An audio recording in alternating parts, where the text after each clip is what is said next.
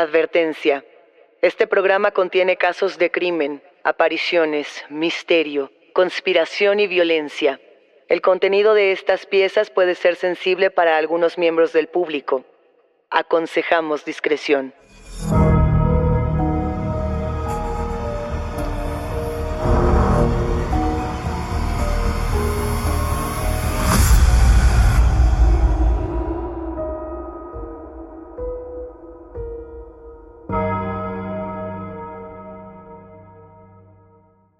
Saludos enigmáticos. Bienvenidas, bienvenidos de vuelta a nuestros testimoniales enigmáticos. Este episodio trata absolutamente de ustedes, de sus historias y de aquello que quizá no se atrevían a contar en otro sitio. No se olviden de seguirnos en nuestras redes sociales y también que pueden ponerse en contacto con nosotros para contarnos su historia a través de Instagram, Facebook o enviando un correo a enigmas.univision.net. Recuerden que pueden escucharnos a través de la app de Euforia, la página de YouTube de Euforia Podcast o donde sea que escuchen sus podcasts. Y no se olviden de suscribirse o de seguir el show para que no se pierdan ni un suspiro. Estamos listas para compartir sus testimonios paranormales. Daniel Duarte, Luisa Iglesias, ¿cómo estás Daniel? Encantada de estar aquí para escuchar testimonios. Además, hoy le vamos a entrar al tema de la sanación, que es un tema que a ambas nos interesa muchísimo. Sabemos que a los enigmáticos este tema en particular les apasiona. Claro, y es que aparte es un tema complejísimo que se puede abordar desde muchísimos puntos, ¿no? Está, por ejemplo, la salud y la sanación desde el punto de vista ritual, desde el punto de vista de la brujería, desde el punto de vista más convencional, Daniel, que puede ser el de los hospitales. Y aquí en México tenemos historias, por ejemplo, como la planchada, que es un espíritu que se aparece en todos los hospitales del país. Sabemos que los hospitales como tal son estos espacios que están siempre asociados a la vida y a la curación. Pero así, Daniel, como están asociados a, a lo prístino, a lo bello, a lo limpio, también están asociados a la muerte, a las enfermedades, al cúmulo inclusive de fantasmas. Las historias de fantasmas que tenemos en hospitales son muchísimas. Y hay que decir, Luisa, también, los hospitales no son la única forma de abordar esta temática. Tenemos también, por ejemplo, la medicina ritual. Y hablando justamente de México, aquí tenemos muchas formas de tratar la medicina ritual, como los viajes con peyote, la brujería, la sanación. El peyote, por ejemplo, que es una planta espiritual o de estas catalogadas como plantas espirituales que se usan en toda América, ¿no? Desde la parte más al sur de, América Latina, como puede ser hacia el norte, Estados Unidos, Canadá. Eh, son rituales que se comparten, que creo que es algo que puede llamar mucho la atención, porque cada tradición, dependiendo del país, tendrá sus criaturas, sus herramientas para sanar que es un poco también lo que pasa con las propias historias de religión, cuando pensamos en la sanación y, los dioses, ¿no? Que puede ser Dios, como puede ser un dios prehispánico, como puede ser muchas otras apariciones. ¿Te refieres a los milagros, por ejemplo? Pueden ser los milagros, también pueden ser actos de brujería, ¿no? En, en muchos países de América se habla de la Santa Muerte, por ejemplo, habíamos hablado de San la Muerte en Argentina, pero hemos pensado en esta figura de, de la muerte como una santa que así como cura, también mata y así como regala, también castiga. Afortunadamente tenemos a los enigmáticos que nos compartieron tres historias para abordar este tema desde todos los lugares posibles. A ver, la primera es una sobre sanación ritual, ¿no? Esta que ocurre en México y que va a hablar justamente de la medicina originaria, de lo que ocurre con las energías. También tenemos una historia de hospitales y los entes que rondan en ellos. Y por si fuera poco, Vamos a hablar de la Santa Muerte, pero en este caso, esa santa que puede darte mucha salud, pero también puede quitarte vidas a tu alrededor. Escuchemos el primer testimonio, Luisa. Es la historia de Hetza. Hola Luisa, espero que, te encuentres bien y pues yo me dedico a la medicina tradicional mexicana, eh, a medicina eh, veterinaria y a, docente, ¿no? Soy originaria de Coyoacán, de, la Ciudad de México, y muchas veces me toca viajar a muchos sitios, ¿no? Este, en este caso en específico que les voy a narrar, pues no, ese caso se suscitó en la Ciudad de México. Eh, pues de hecho uno de los casos más pesaditos como médica tradicional, o más bien todos los casos que tienen que ver con enfermedades energéticas, son pesados, ¿no? Y este es el caso de una chica que acudió a mí por medio de un mensaje de WhatsApp eh, con el motivo de atenderle una enfermedad que no podía curarse. Yo pensé que posiblemente con un remedio herbolario podía ayudar. Cuando la chica llega, la miro muy pálida, con la mirada que pareciera tener una capa o un tipo de opacidad en los ojos y su complexión era muy muy delgada. Llegó con su esposo y otras personas en un vehículo. La, la dejaron en el localito y se fueron y que después pasarían por ella. En cuando la chica se sienta, le, le pregunto que en qué puedo ayudarle y pues no me, me, dice que, bueno, empieza como a sentirse extraña y, bueno, emocional y empieza a llorar, se limpia un poco las lágrimas y me empieza a contar lo siguiente. Hace poco me mudé con mi esposo y mi bebé a un departamento que se encuentra a un lado de los mausoleos del ángel, dice, y ahí hay algo que no está, no está bien, nos está haciendo cosas usted podría hacer algo conmigo porque ya no puedo más. Y fue cuando se, se, suelta a llorar, ¿no? Ella me cuenta que el primer día sintieron como que las paredes y vidrios temblaban, a tal grado que se asemejaba a una especie de ondulaciones. Al sentir eso me contó, eh, salieron como pudieron del de lugar, en pijamas porque era un poco tarde, y se alojaron en casa de los papás de ella. Al segundo día llegaron ya más calmados al departamento, el esposo le habló a un sacerdote para que fuera a, a, ver el espacio, y pues se dan cuenta que toda la caja, casa estaba como tirada, ¿no? Todos los muebles tirados, los trastes, las cajas, se acababan de mudar, y comenzaron a, a levantar lo caído mientras llegaba el sacerdote, porque les iba a rociar agua bendita. Todo calmó dice que en tres días, pero al quinto día salieron corriendo, ya que eh, escucharon un tipo de risas de, un bebé en una habitación en donde no estaba su bebé. Y cuando salen corriendo a la habitación para cargar de la cuna a la bebé, la bebé estaba llorando y la intentan cargar, pero había algo que, que, que los detenía, no podían ver qué era, era como transparente, pues ellos sentían solo la energía, hasta que la chava en su desesperación, pues al fin mamá también eh, empezó a, a gritar majaderías, eso, eso me cuenta. Entonces la cosa esta soltó a la bebé, que pues después se quedó como me dijo privada eh, de llanto, ¿no? Como los niños que se quedan ya sin, sin, sin mucho respirar. Pero pues salieron corriendo de ahí y otra vez fueron a casa. Entonces alguien le facilitó mi número y, y me marcó. Bueno, no me marcó, me mandó mensaje. Y fue como llegó a mí. Me comentó después que llevaba una semana que no volvían al departamento, que, tenía ella mucho diarrea, vómito y no paraba de llorar. No tenía ganas de levantarse ni de ir a trabajar. El medicamento que le recetaron de estas farmacias que pues cobran barato, para no decir los nombres, solo le habían provocado, dice, un tipo de, de úlcera en el estómago y no había controlado nada. Entonces, pues noté que era una enfermedad energética y le dije que le iba a hacer una técnica que se hace tradicionalmente en los pueblos y de la cual yo aprendí, que se llama eh, levantamiento de la sombra. El levantamiento de la sombra es como le llaman acá a una persona que le dio susto.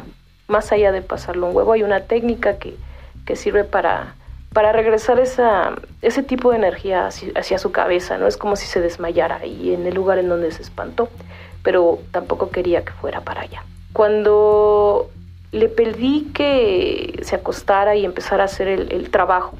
Noté que estaba con un tipo de algo en la cara, pero bueno, posteriormente logramos hacer bien el trabajo y, y pues la chica con más ánimo salió de, de ahí con, con, muchísima hambre, se me dio mucho gusto.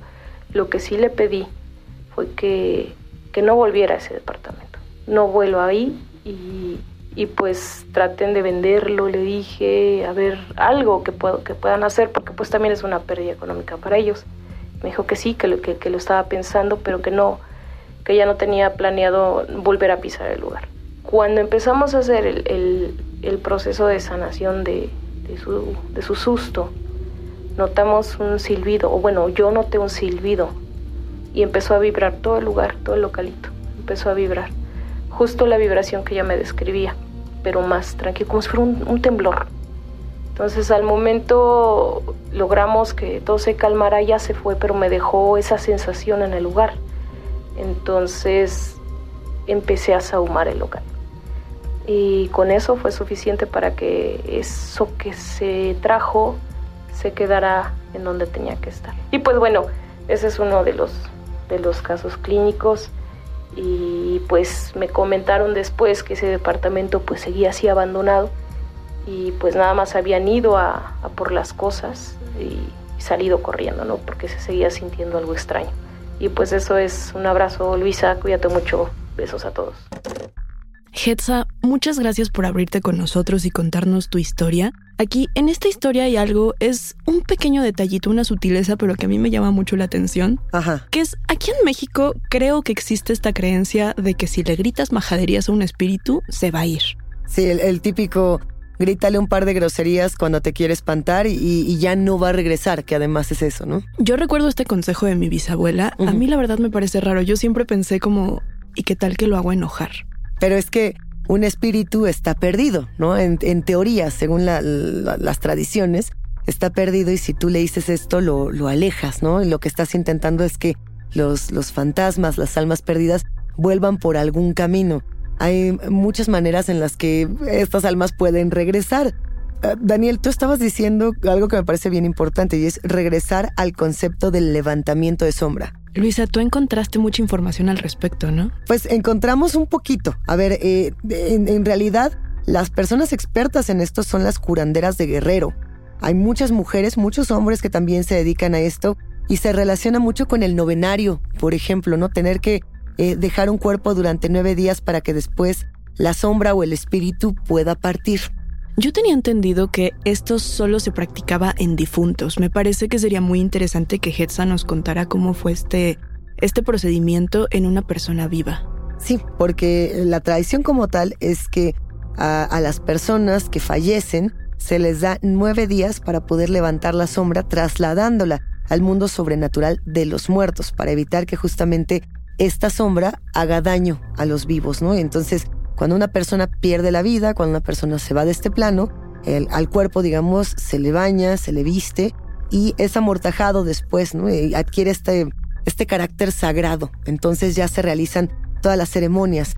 Y yo me quedo pensando, y, me gustaría que Hetza nos diga mucho más de este tema, en que seguramente estaban intentando levantar la sombra de un muerto que no se fue, ¿no? No tanto la sombra propia, sino la de algo que estaba que estaba pegado a estas personas. Seguramente yo podría entender esto en, palabras muy básicas como una especie de despedida, como de alguna forma para liberar el alma, para que no se quede en, en, este plano. Ahí está parte de las tradiciones de sanación que se practican en, en los territorios mexicanos, particularmente en Guerrero, que hacen un muy buen contraste, Daniel, con lo que pasa, por ejemplo, en los hospitales, donde muchas veces las historias que tenemos de fantasmas, de aparecidos o de problemas de salud están mucho más aterrizadas en, en lo americano, en estos fantasmas que se visten de blanco, que flotan, etc. De hecho, tenemos muchos testimonios, tenemos muchas historias que nos compartió Roy. ¿Qué te parece si empezamos escuchando algunas? Escuchemos la primera.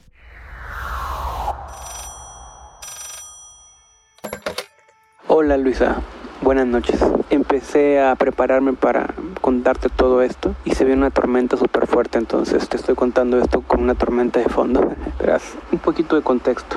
Mi familia se dedica al área de la salud, entonces he estado toda la vida en muchos hospitales y esta que te cuento pasó, creo que es la primera que recuerdo, yo tendría unos seis años. Para entonces mi mamá todos los fines de semana me llevaba a trabajar con ella porque no tenía quien me cuidara y yo tenía que pasar todos los fines de semana desde las 7 de la mañana hasta las 7 de la noche ahí en ese hospital. Entonces me aburrí hasta que un día empecé a jugar con una compañera, de la, la hija de una compañera de mi mamá. Entonces empezamos a jugar y nos la pasábamos corriendo. La verdad es que los hospitales durante los fines de semana muchas veces son calmados entre comillas durante el día porque la noche ya es otra cosa y ese día jugando descubrimos que una parte donde ella es donde, donde era como una tipo farmacia, porque pues este hospital, como dije, tiene hasta 130 años, es un hospital muy viejo. Entonces tenía muchos recovecos, por así decirlo. Y entramos por uno de ellos. Es,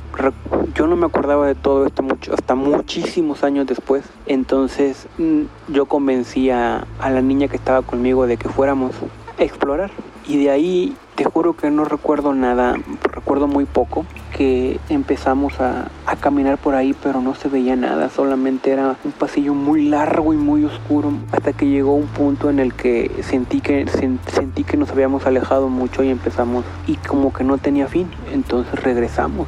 Y recuerdo que no podíamos subir de regreso, no sé cómo le habíamos hecho para bajar, pero pues digo, dos niños de 6, 8 años, no podíamos o sea, ya no podemos regresar por donde mismo porque teníamos que subirnos y por más que nos subíamos el uno al otro, en verdad estaba imposible. Solo recuerdo que después de, después de mucho pudimos, pero estábamos en una de, desesperación hasta que tiempo después, durante una nota del periódico, fue que venía ese hospital por ser tan viejo conectaba a una catedral que está en el mero centro de la ciudad y que por ahí es donde pasaban las monjas para cuidar a los pacientes de tuberculosis. Entonces que pasó de, de ser un área de tuberculosis a ser una área psiquiátrica y yo no me acordaba de todo eso, sino que hasta que leí la nota y la comenté con mi mamá fue que una vez ella me dijo, sí, recuerdo que una vez de hecho por ahí te perdiste y yo no supe, te perdiste toda la tarde y ni yo ni mi compañera supimos de ustedes dos hasta ese día y fue cuando, ¡pum!, todos los recuerdos vinieron así de golpe. Y, y, recuerdo que estábamos muy desesperados porque no sé si era nuestro propio eco, pero se escuchaban muchos, como se escuchaban pasos viniendo hacia nosotros. Solo recuerdo que pudimos salir de ahí, pero recuerdo entre las cosas que sentí que nos sentíamos muy desesperados. Espero que te sirva y espero que te guste y mientras me preparo para contar las demás. ¿Tienes miedo? Estás escuchando Enigmas sin resolver. Roy, muchísimas gracias por compartirnos este testimonio, este primero de muchos. Una de las muchas historias, Daniel, que le ocurren a Roy en los hospitales desde que es muy joven, toda su familia dedicándose a la salud y, pensar en estos hospitales que se, que se transforman inclusive en laberintos, en lugares muy oscuros. A mí algo que me parece muy interesante es cómo la sanación y cómo los hospitales y cómo estas carreras se vuelven una tradición. Y cómo hay una tradición no solo de eso, sino también de esta parte paranormal. Las tradiciones y los fantasmas eh, ya emblemáticos de los hospitales, ¿no? En Tampico, en Tamaulipas, pensar, como lo decías hace un rato, en la planchada, pensar también en lo que ocurre en otros hospitales alrededor del mundo, que cada uno tiene sus propios fantasmas, así como cada uno de nosotros vamos sumando nuestros fantasmas a estos espacios. Lo interesante es que este no es el único testimonio que le ha ocurrido a Roy. Exacto. Vamos a seguir escuchando.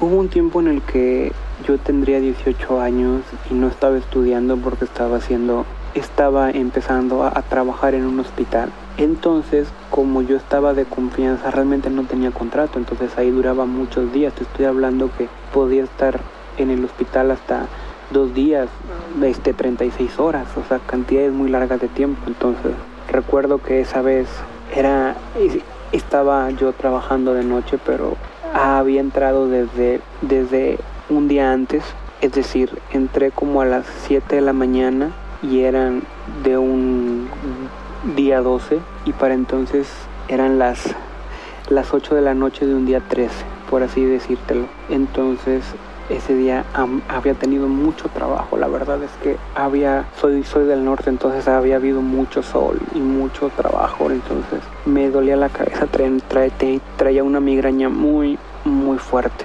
Ah, sin embargo, aún la temprano, eran como las 10, 11 de la noche y yo ya no aguantaba. Entonces solamente se me ocurrió salir a fumar. En ese tiempo yo fumaba mucho. Entonces por un pasillo que da para las ambulancias, donde todos, todos ahí se quedaban a fumar, prendí un cigarro y en eso sentí que me ganó el sueño. Y solamente sentí como la ceniza me cayó en la mano y como que me quemó un poco y sacudí la mano y al momento en el que la sacudí solamente sentí como si alguien me jalara. No supe cómo, pero solo recuerdo caminar por los pasillos sintiendo que me jalaban la mano y cómo me acostaban. Sentí un dolor en la mano y me quedé dormido. No recuerdo nada al día siguiente, solamente vi que traía un sello venoso y me sentía como que entre descansado y aturdido, ¿sabes? y supe que por el sello venoso que alguien me había pasado medicamento y cuando me desperté pues quise ir a urgencias para agradecer el gesto de que me habían puesto medicamento, pero nadie supo quién, quién me puso el medicamento. De hecho, dijeron que la noche estuvo muy calmada y que no me vio nadie en toda la noche.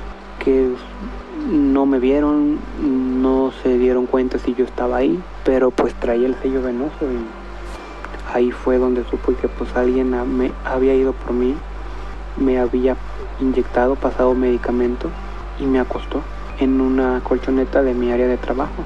Pero hasta la fecha nunca he sabido quién, quién es, quién fue.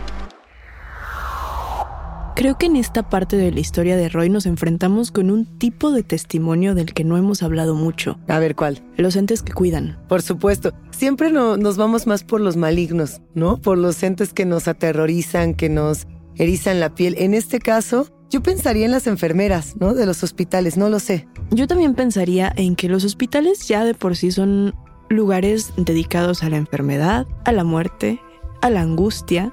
Hay muchas energías de personas que mueren y también de personas que transitan. Es un, son, son lugares muy energéticos. A ver, eh, pensando en todas estas almas, en las conexiones que hay, aquí sí tenemos una de enfermeras. Y yo creo que esta, Daniel Enigmáticos, les va a gustar mucho. Allá va.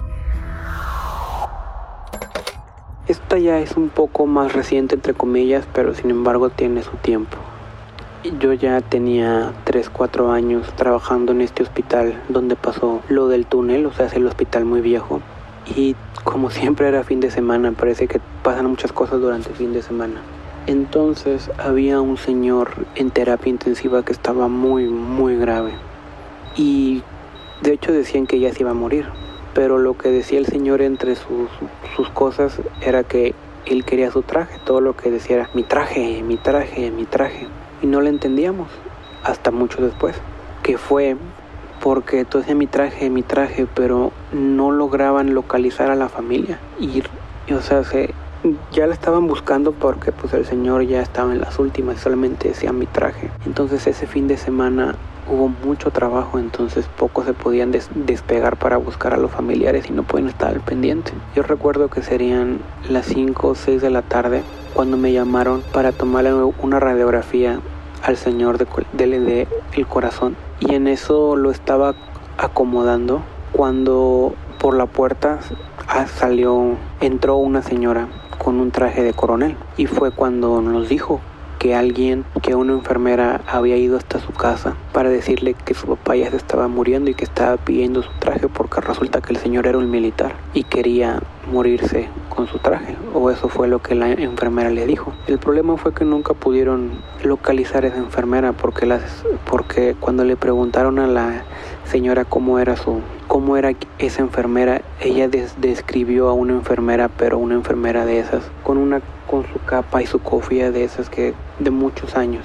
En fin, la cuestión es que al momento en que ella nos contó todo eso, porque pues todos nos detuvimos para ver qué estaba pasando, fue como de, ¿qué está pasando? ¿No? O sea, pues el chisme nos ganó. Y al escuchar eso, cuando la señora terminó de explicarnos todo lo que escuchamos fue el monitor del señor de que su corazón se acaba de tener, de, de tener y acaba, y acaba de morir.